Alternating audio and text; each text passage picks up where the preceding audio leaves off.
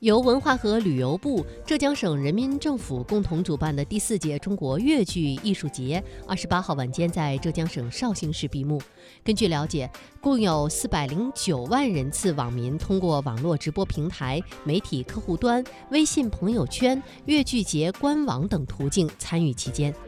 本届艺术节共展演来自上海、江苏、福建、浙江的二十四台优秀剧目，吸引了三万多名观众走进剧场。本届粤剧艺术节还举办了粤剧产业博览会、戏曲进校园成果展等活动。